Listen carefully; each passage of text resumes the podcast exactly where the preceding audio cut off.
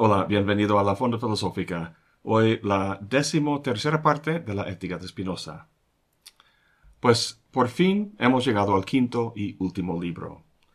Partimos hace tiempo de los profundos cimientos metafísicos en el primer libro, luego a la epistemología en el segundo, pasando sucesivamente a la psicología humana, reflexiones sociopolíticas y a la filosofía moral en el cuarto libro, terminando con el modelo del Homo Liber, el hombre libre, cuya vida, dirigida por la razón, es potente, autónoma y sobre todo alegre. No sé tú, pero cuando leo lo que dice sobre el Homo Liber, no puedo evitar pensar que Spinoza está plasmando con conceptos un autorretrato. Cuando leo su biografía, me da la sensación de que desde joven aun cuando no tuviese claro todos los detalles del argumento conceptual que desarrollaría años después en la ética, pues que captaba de forma intuitiva el meollo de esa cosmovisión y que actuaba prácticamente de acuerdo con ella. O sea que desde joven ya era libre, y luego como adulto, con todo eso bien pensado, pues aún más. Y para nosotros meros mortales, que no somos una gran potencia intelectual, ¿Es posible que realicemos en nuestra vida ese modelo del Homo Liber? Por supuesto que sí. En las primeras líneas del prefacio de esta última parte de la ética, Spinoza dice, paso por fin a esta última parte de la ética, que trata de la manera de alcanzar la libertad, es decir, del camino para llegar a ella. En esta parte me ocuparé, pues, de la potencia de la razón, mostrando qué es lo que ella puede contra los afectos. Y a continuación, qué es la libertad del alma, o sea, la beatitud. El paso de la esclavitud a la libertad sí requiere de la razón.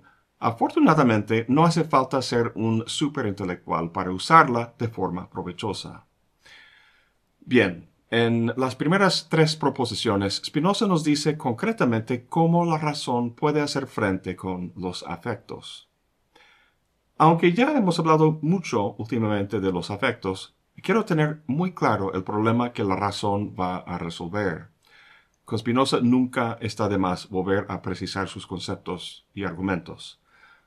Pues recordarás que los afectos son afecciones o cambios del cuerpo que aumentan o disminuyen la capacidad de obrar del cuerpo. Si la aumentan, se siente como alegría, y si la disminuyen, se siente como tristeza. Hay dos tipos de afecciones, pasiones y acciones. Cuando una afección de nuestro cuerpo tiene como causa principal un cuerpo externo, el afecto correspondiente se llama una pasión, porque somos pasivos ante la afección. Las pasiones pueden causar tanto tristeza, la inyección que te da el médico, como alegría, el pastel de chocolate que comes. Ahora, está claro por qué Spinoza quiere eliminar las pasiones tristes, pero el pastel de chocolate, ¿qué problema tiene con él? Es rico, nos hace feliz. Sí, pero esa felicidad es contingente. Proviene en mayor parte de un objeto externo cuya existencia no controlamos del todo.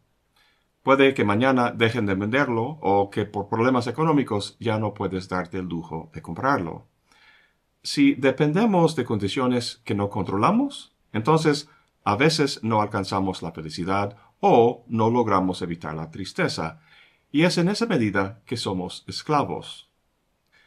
Para ser libres hay que invertir en la medida posible esa flecha de causalidad, hacer que los afectos se produzcan no principalmente por la, naturaleza del objeto externo, sino por nuestra propia naturaleza, por la fuerza de la razón. Al hacer eso, dejamos de ser pasivos a ser activos. Los afectos ya no son pasiones, sino acciones. ¿Y cómo lo hacemos? La proposición 3 dice, un afecto que es una pasión deja de ser una pasión tan pronto como nos formamos de él una idea clara y distinta. Es muy interesante la estrategia de Spinoza. Como buen estoico sabe que no puede controlar el mundo externo, por lo que dirige la mirada hacia adentro, al mundo interno de las ideas. En la proposición 3 habla de formar ideas claras y distintas de las pasiones. Ahorita veremos por qué, pero de momento hay que recordar que la mayoría de nuestras ideas no son claras y distintas, sino inadecuadas. Son producto no de la razón, sino de la imaginación, indican un conocimiento confuso y parcial. Semejante conocimiento es confuso, como vimos cuando discutimos el segundo libro de la ética, debido al contexto particular de cada quien y al orden aleatorio en que las cosas de la naturaleza se nos presentan. Spinoza da muy buen ejemplo de esto cuando habla de conocer las huellas de un caballo. Dice, un soldado, por ejemplo, al ver sobre la arena las huellas de un caballo, pasará inmediatamente del pensamiento del caballo al de un jinete, y de ahí al de la guerra, etc. Pero un campesino pasará del pensamiento del caballo al de un arado, y luego a un campo, etc. Y así cada uno pasará de un pensamiento a tal o cual otro, según se haya acostumbrado a unir y concatenar las imágenes de las cosas de tal o cual manera. Entonces, imagínate el orden y conexión de ideas que tiene un soldado, un campesino, un astronauta y tú, por ejemplo.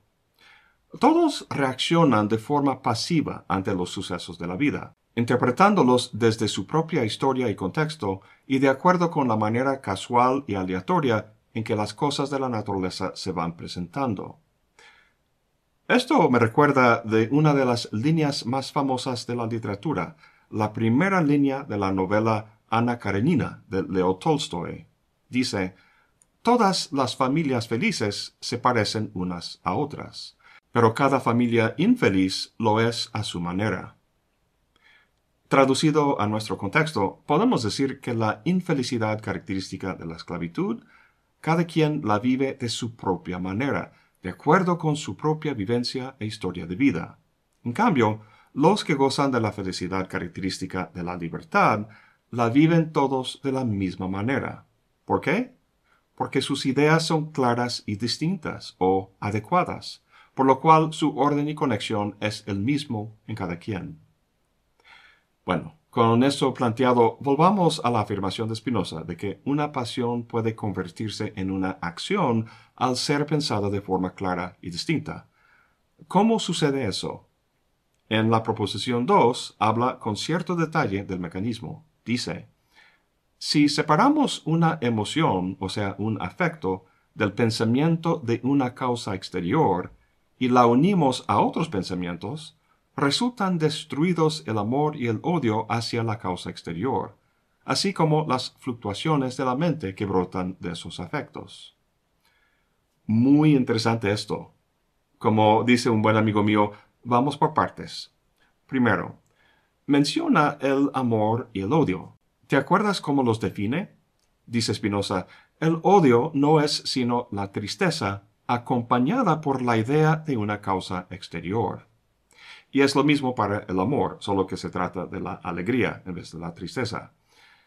Con eso tenemos los dos elementos que menciona en la proposición 2, un afecto, como la tristeza, y la idea de su causa exterior. Vamos a dar un ejemplo concreto para ver el mecanismo en acción. Te sientes triste e identificas como la causa de tu tristeza un colega en el trabajo, por lo que, según la definición que acabamos de ver, odias a ese colega. Ahora, lo que la mayoría de la gente en tu posición hace para sentirse mejor es fijarse en ese objeto externo, en el colega, tratando de manipularlo o cambiarlo de alguna forma para sentirse mejor. Si en una reunión el colega desdeñó una idea tuya, podrías tratar de vengarte de él, tratar de humillarlo en público o implementar tu idea y mostrar que sí fue buena o otras muchas cosas. A lo mejor logras vengarte de él y sentirte mejor, o puede que se, se, empeore la situación y te sientes incluso peor. Sea como sea, el asunto no termina pronto. Van a seguir golpeando el uno al otro de alguna manera u otra, y lo que habrás logrado a la larga es generar todo un torbellino de pasiones que te agarran y te abofetean. Es importante entender que los afectos en cuestión en este ejemplo son pasiones, porque cosas externas, principalmente tu colega, hacen cosas que te afectan y ante las cuales eres pasivo. En vez de tratar cosas externas, es mucho más fácil y eficaz para Spinoza manipular cosas internas, a saber, las ideas que corresponden a esas cosas externas. En el caso de nuestro ejemplo, se trata de separar el afecto de tristeza de la idea de una causa externa, o sea, tu colega, con el que lo has asociado. ¿Cómo se hace eso? Con la razón, al concebir o entender la emoción de tristeza de forma clara y distinta. Hasta ahora has imaginado la emoción, la has imaginado como producido por la cosa externa, por esa persona que odias. Eso, sin embargo, es un conocimiento confuso e inadecuado, de la misma manera que la idea de que el Sol sea un disco a unos 200 pies arriba de nosotros es un conocimiento confuso. ¿Te acuerdas de esa discusión del Sol en el segundo libro? Creo que nos puede ayudar mucho en entender el caso del colega. Te pones lentes oscuros, miras hacia arriba y tienes la percepción de un objeto que llamas el Sol. ¿Cuál es la causa de esa percepción? Un disco luminoso a 200 pies de ti. La idea de ese disco es una idea confusa o inadecuada, no porque es incorrecta, sino porque es un conocimiento basado en lo que sé de mi cuerpo en sí mismo y aparte la manera en que un cuerpo externo, el sol, lo afecta. Si veo el sol como reflejado en la superficie de un lago, esa manera de afectarme cambia y se me hace que la causa de mi percepción es un disco en el agua. El punto es que esa imagen que tengo del disco no indica la naturaleza intrínseca del sol, sino solo cómo reacciono yo a las cosas a mi alrededor y cómo esas cosas afectan a mi cuerpo. El único conocimiento o idea adecuada es aquella que se deriva solamente de mi experiencia de la naturaleza de mi cuerpo. Si te acuerdas, esas ideas son las nociones comunes, principalmente la de la extensión, y derivado de ella fenómenos como el movimiento, los principios de la geometría y las leyes de la física. Conocer el Sol de la primera manera es usar la imaginación. En cambio, si a través de la experiencia de mi propio cuerpo logro tener un conjunto de ideas adecuadas como las de la geometría, la óptica, la perspectiva, etc., entonces mi idea del sol cambia. Mi percepción ha sido separada de la idea de un disco a 200 pies, y ahora entiendo la percepción no en términos de la imaginación, sino de esas ideas adecuadas de la geometría, etc. O sea, en términos de la razón, y así entiendo que la causa de mi percepción es un objeto mucho más grande y mucho más lejos. Muy bien, comparemos esto con el caso del colega. La idea que tienes de tu colega como causa de tu, tristeza es como la idea que uno tiene del disco a 200 pies como causa de la percepción del sol. En la proposición 2, Spinoza dice que hay que separar el afecto de la idea de una causa exterior y unirlo con otras ideas. En nuestro ejemplo, eso quiere decir que dejes de ver tu colega como la causa de tu tristeza, o más bien que empieces a conocer tu colega de forma adecuada y que entiendas el verdadero papel que juega en tu tristeza. Digo esto porque Spinoza no está diciendo que uno simplemente se equivocó con respecto a la causa de su afecto, por lo cual debería olvidarse de ese objeto, digamos el colega, y buscar el indicado. Si queremos entender de forma adecuada nuestro afecto de tristeza, ningún objeto particular nos puede ayudar.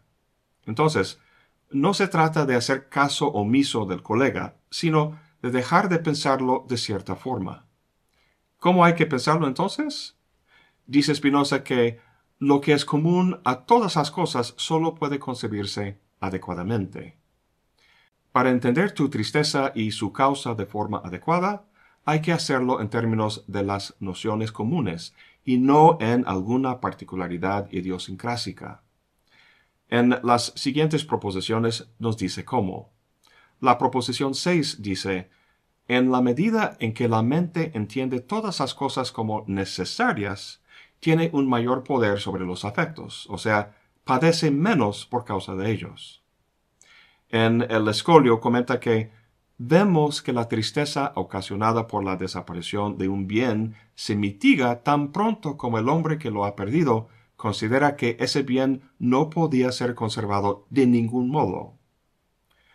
Tomemos el ejemplo de un hombre que deja que su ganado paste en las tierras de un granjero. Este último, viendo sus cultivos arruinados, va furioso con ese hombre a reclamarlo. Ahora, si en vez del ganadero una sequía arruina los cultivos del granjero, pues no se pone a bailar y celebrar, pero tampoco es furioso.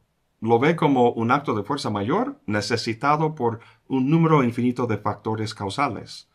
Así es el clima, y así no le causa tanto tristeza como en el primer caso.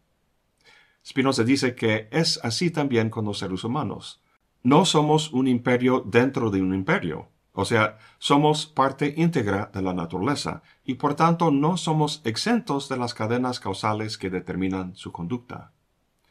En el mismo escolio continúa diciendo, así también vemos que nadie siente conmiseración hacia un niño porque no sepa hablar, andar, razonar y por vivir, en fin, tantos años como inconsciente de sí mismo. ¿Por qué no nos sentimos mal por el niño? Porque entendemos que la infancia es precisamente un fenómeno natural y necesario. La proposición 9 dice, un afecto que se remite a muchas causas distintas, consideradas por el alma a la vez que ese afecto, es menos nocivo, influye menos en nosotros, y cada una de sus causas nos afecta menos que otro afecto de igual magnitud, pero referido a una sola causa o a un número menor de ellas. En nuestra discusión del esquema metafísico en el primer libro, vimos que la totalidad de modos de la infinita sustancia se relacionan entre sí en un infinito nexo causal. Si algún modo no tuviera una causa anterior, sería entonces causa de sí y por tanto sería una sustancia, cosa que es imposible para Spinoza. Al darte cuenta de eso, verás que la conducta de tu colega tiene muchos determinantes anteriores, por lo que, al tomarlos en cuenta, el intenso odio que sientes hacia solo una de esas causas se diluye, por así decirlo, al distribuirse entre muchas causas. Se vuelve mucho menos intenso. Cuando Spinoza dice que separemos el afecto de la idea de una causa exterior y que luego unamos ese afecto a otras ideas, estas últimas son las ideas que hemos tratado en las proposiciones 6 y 9, las de la necesidad y la causalidad. Al hacerlo, estamos conociendo nuestro afecto con claridad y distinción, en términos de ideas que obedecen un orden lógico y racional. Prácticamente estamos liberándonos de la fuerza de cosas externas. Al activamente comprender nuestra naturaleza y las maneras en que nuestros cuerpos son afectados por las cosas, Dejamos, por tanto, de ser pasivamente afectados por ellas. Como vimos en la proposición 3, una pasión, al ser comprendida de forma clara y distinta, se convierte en una acción. Aunque hay que tener en cuenta que hay límites a lo que la razón puede hacer con los afectos. No podemos extraernos del orden natural y ser completamente autónomos. Vivimos en este mundo e interactuamos con las cosas, las cuales en algún grado nos tienen que afectar. Entonces, la liberación es una cuestión de grado. No podemos eliminar por completo las pasiones, pero sí disminuir su fuerza al comprenderlas de forma adecuada, o, en pocas palabras, al cambiar nuestras creencias acerca de sus causas. Al hacer esto, estamos usando la razón y ya no la imaginación. ¿Te acuerdas de lo que dijimos del soldado, el granjero, el astronauta y tú? Al abordar su experiencia con la imaginación, la vida afectiva de cada uno acaba siendo muy particular, como la vida de las familias infelices que vimos en esa cita de Tolstoy. Eso porque las ideas en su mente y el orden que guardan reflejan las pasiones que la experiencia particular que cada uno tiene. Lo que la persona libre hace al comprender de forma clara y distinta sus afectos es reordenar las ideas en su mente. Ese orden va de acuerdo no con el aleatorio orden de la naturaleza, sino de acuerdo con el orden lógico de la razón. Por lo tanto, las personas libres, como las familias felices, se parecen unas a otras. Hay un último detalle muy importante que no hemos tratado. A lo mejor hayas recordado que en el primer libro Spinoza dice que la dimensión del pensamiento y la de la extensión, es decir, las ideas y las cosas, son dos órdenes distintos. El uno no incide de forma causal en el otro. Sin embargo, esto es justo lo que acabamos de plantear en todo lo discutido hasta ahora, ¿no? Si pensamos bien un afecto, que no es más que un cambio en el cuerpo, podemos cambiar su naturaleza, ideas incidiendo en cuerpos. Pues no. La proposición 1 dice, según están ordenados y concatenados en el alma los pensamientos y las ideas de las cosas, Así están ordenadas y concatenadas correlativamente las afecciones o imágenes de las cosas en el cuerpo. Esta es la afirmación de su doctrina del paralelismo, que el orden y conexión de las ideas es el mismo que el de las cosas. Recuerda que eso no significa que hay dos órdenes ontológicamente distintos, ideas por un lado y cosas por el otro, sino una sola cosa, el modo que visto desde una perspectiva es una idea y visto desde otro es un cuerpo. Entonces, al modificarse ese modo desde el orden de las ideas, ese cambio se refleja automáticamente en el orden de las cosas. Bien, ahora que hemos mencionado la necesidad con la que las cosas se dan, creo que ya es hora de tratar más de cerca el determinismo de Spinoza. Recordemos lo que dice en la proposición 29 del primer libro. En la naturaleza no hay nada contingente, sino que, en virtud de la necesidad de la naturaleza divina, todo está determinado a existir y obrar de cierta manera. Desde que tocamos el tema del determinismo en el primer libro, varios de ustedes comentaron ¿Cuál es el punto de leer la ética, de hacer el esfuerzo de aprender a liberarnos de las pasiones y ser autónomos y libres, si todo está determinado de antemano? Muy buena pregunta. La respuesta a ella consiste, en buena parte, en el hecho de que Spinoza no, no entendía la libertad como nosotros la entendemos hoy en día. Para entender bien su concepción contraintuitiva, convendría compararla con la de Descartes de quien heredamos nuestra concepción de hoy en día. En los principios de la filosofía, Descartes dice, solo hay en nosotros dos modos de pensar, a saber, la percepción del entendimiento y la acción de la voluntad. De este modo, sentir, imaginar, concebir cosas puramente inteligibles solo son diferentes modos de percibir. Desear, sentir aversión, afirmar, negar, dudar, son diferentes modos de querer. Bueno, con esas palabras, aunque no parezca, Descartes introduce una profunda revolución en la concepción de lo mental. Desde los tiempos de Aristóteles, el alma en general se había entendido como diferenciado en distintos niveles funcionales, vegetativo, sensitivo y intelectivo. Este último nivel era lo propiamente mental, lo cual tenía que ver con actos de comprensión y de juicio, donde se capta un universal. Lo cognitivo entonces estaba separado de lo sensitivo, es decir, de percibir, sentir e imaginar. Para un aristotélico del medievo, sentir un dolor no tenía nada que ver con la esfera mental. Para Descartes sí. Sea un universal o un dolor de estómago, todo acto de estar consciente de es un fenómeno mental. Además, para la tradición anterior, lo cognitivo también estaba separado de lo conativo o volitivo, es decir, de actos como desear, negar, afirmar, actos que indican o expresan nuestra disposición hacia un objeto en particular. Como vemos en la cita, para Descartes lo cognitivo y lo volitivo, entender y querer, son los dos modos de pensar, son los dos fenómenos mentales. Llegó a clasificar las actividades mentales así porque estaba tratando de dar cuenta del fenómeno del error. Si el error solo tuviera que ver con la facultad intelectiva del entendimiento, no habría forma de dar cuenta del error, debido a lo que dice sobre las ideas claras y distintas, entre otras cosas. Por lo que tendría que atribuírselo a Dios, cosa que Descartes no quiso hacer. Entonces, llegó a creer que afirmar o negar una proposición requería, además del entendimiento, de la voluntad también. O sea, lo mental comprende lo cognitivo y lo volitivo.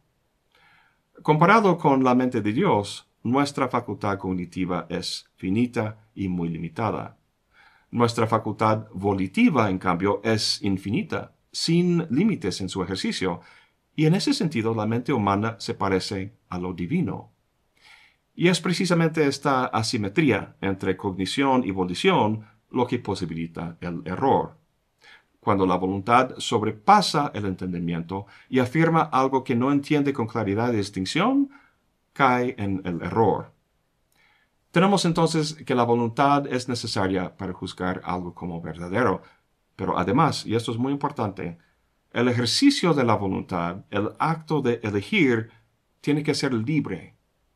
Si la elección fuera determinada por una causa externa, por un principio ajeno a nosotros, como dice Descartes, la elección no sería libre y nosotros no seríamos más que una máquina. De este modo, si no estamos conscientes de ser constreñidos por fuerzas externas, elegimos libremente, actuamos con libre albedrío. Ser libre es estar consciente de la ausencia de fuerzas externas que lo obliguen a uno a actuar. Ahora, esta ausencia no significa que da lo mismo afirmar que negar. Sentirse indiferente ante las opciones es para Descartes el más bajo nivel de libertad, lo cual parece caracterizar cómo nosotros hoy en día concebimos la libertad. Para Descartes sí hay una fuerza que nos lleva a elegir, pero no es externa, sino interna, a saber, nuestras propias ideas. Cuando son claras y distintas, como la que le lleva a ver la certeza de su propia existencia, la voluntad siente una gran inclinación hacia ella.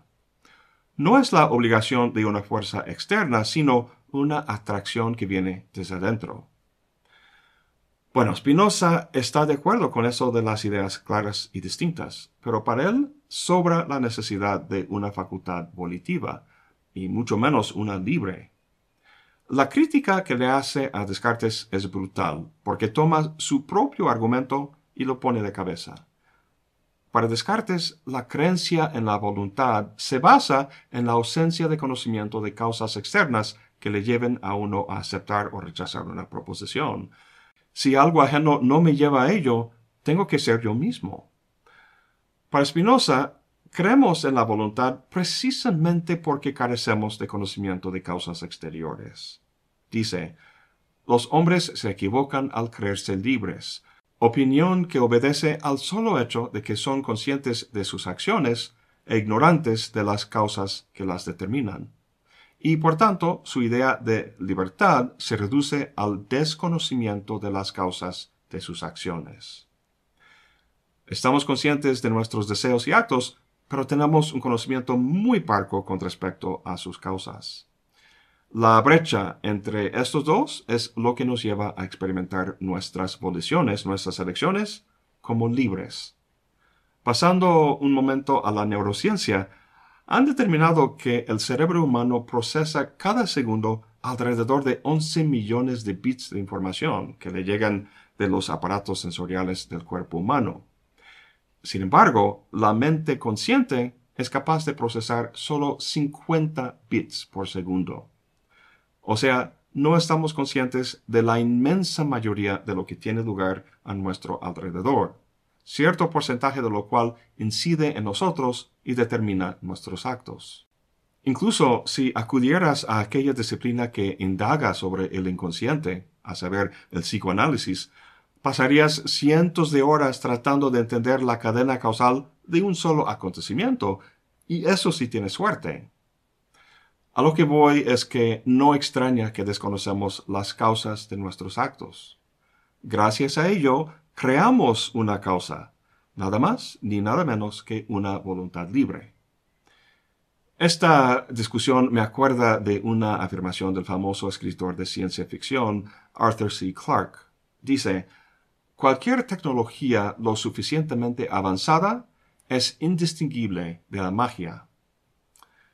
Aquí la tecnología avanzada es la cadena causal detrás de un efecto, la cual, al no entenderla, se nos presenta como mágica, como si el efecto tuviera una causa especial detrás, cosa a la que damos el nombre de libre albedrío. Es importante entender que Spinoza no niega la voluntad, solo dice que no es libre. En su discusión del conatus en el tercer libro, vimos que dice que desde el punto de vista de la mente, el conatus no es sino la voluntad, y desde la mente y, cuerpos, y cuerpo juntos es el apetito, cosa que llamamos deseo cuando estamos conscientes de ello.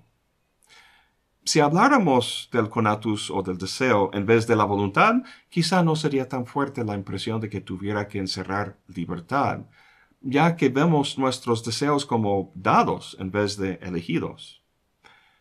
En todo caso, esto no responde a nuestra inquietud sobre el aparente conflicto retórico que comentamos antes. El texto de Spinoza plantea un determinismo total y al mismo tiempo nos exhorta a liberarnos de condiciones de esclavitud, como si tuviéramos la opción, la libertad de hacerlo. Bueno, veamos primero su definición de libertad. Al comienzo del primer libro dice, se llama libre a aquella cosa que existe en virtud de la sola necesidad de su naturaleza, y es determinada por sí sola a obrar. En sentido estricto, de acuerdo con esta definición, solo Dios es libre, porque su esencia, su naturaleza, implica su existencia. Recuerda que es causa de sí mismo.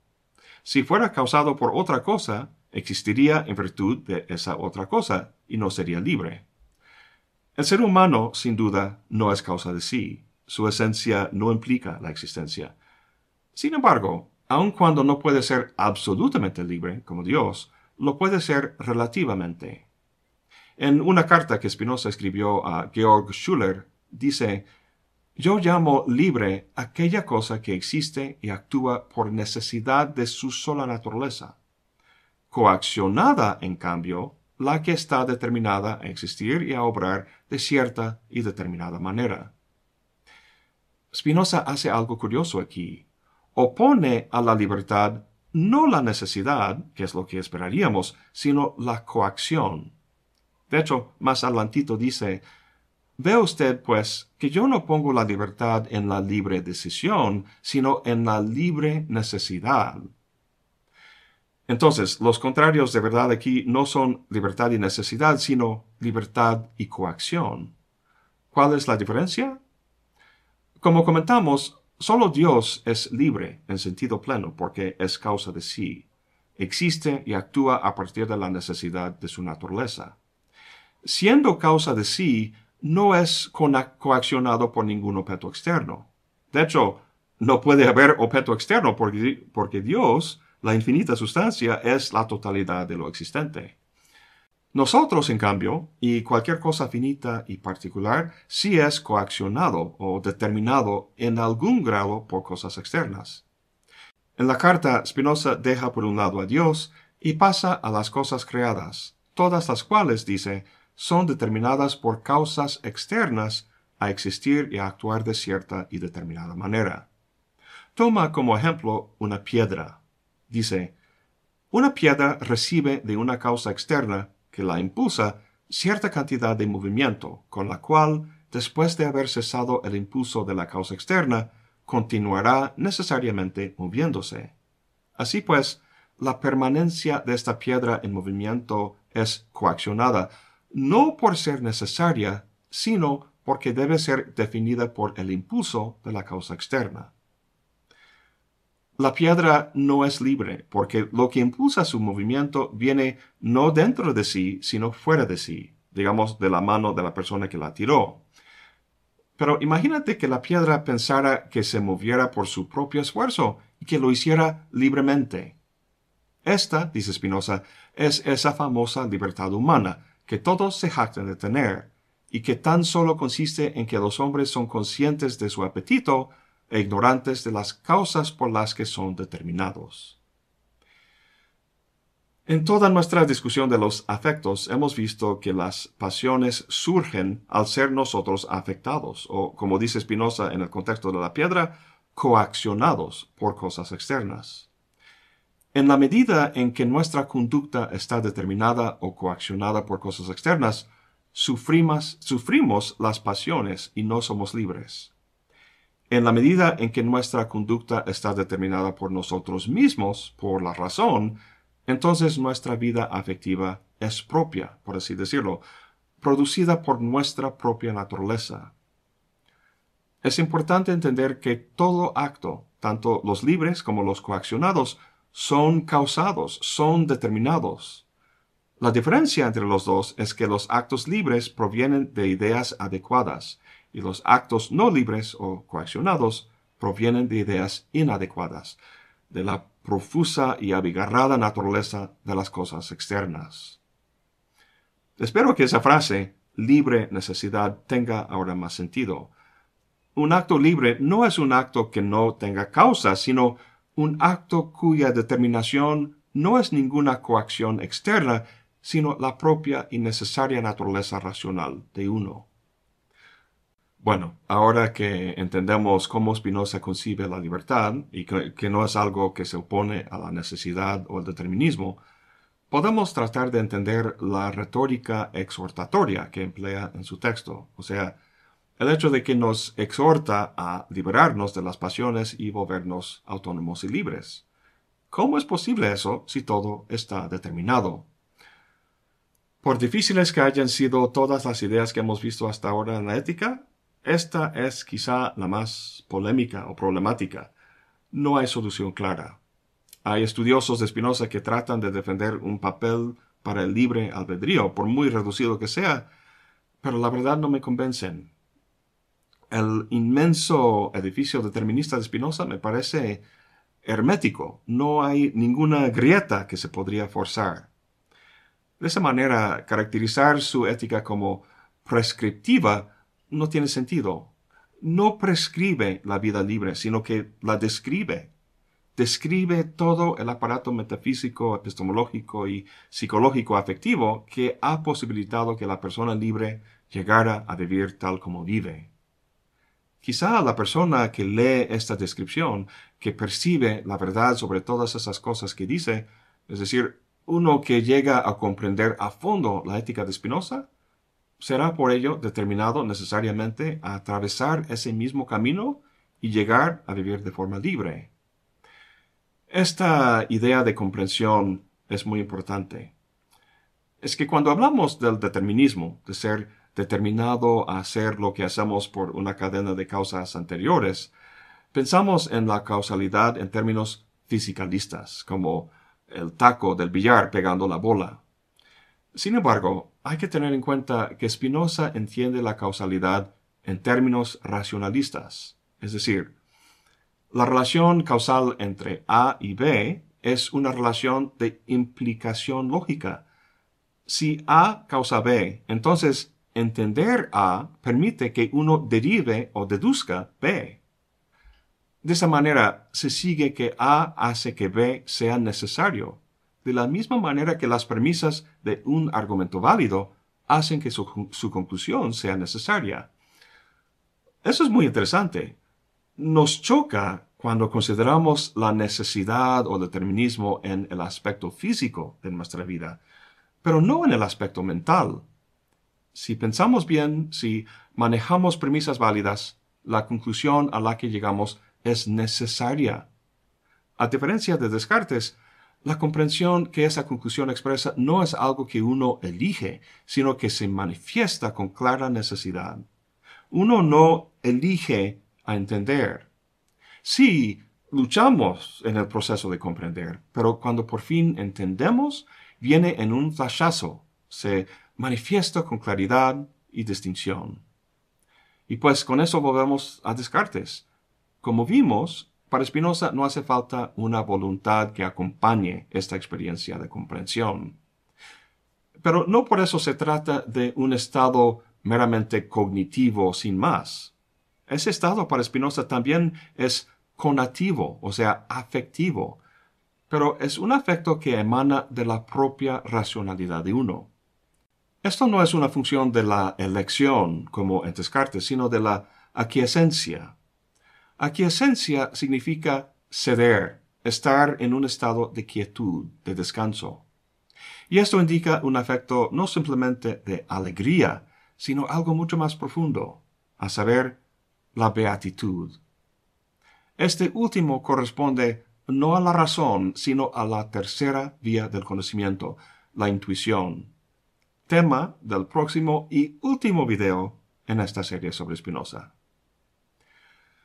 Eso es todo por hoy. Gracias por acompañarme. Hasta la próxima y buen provecho.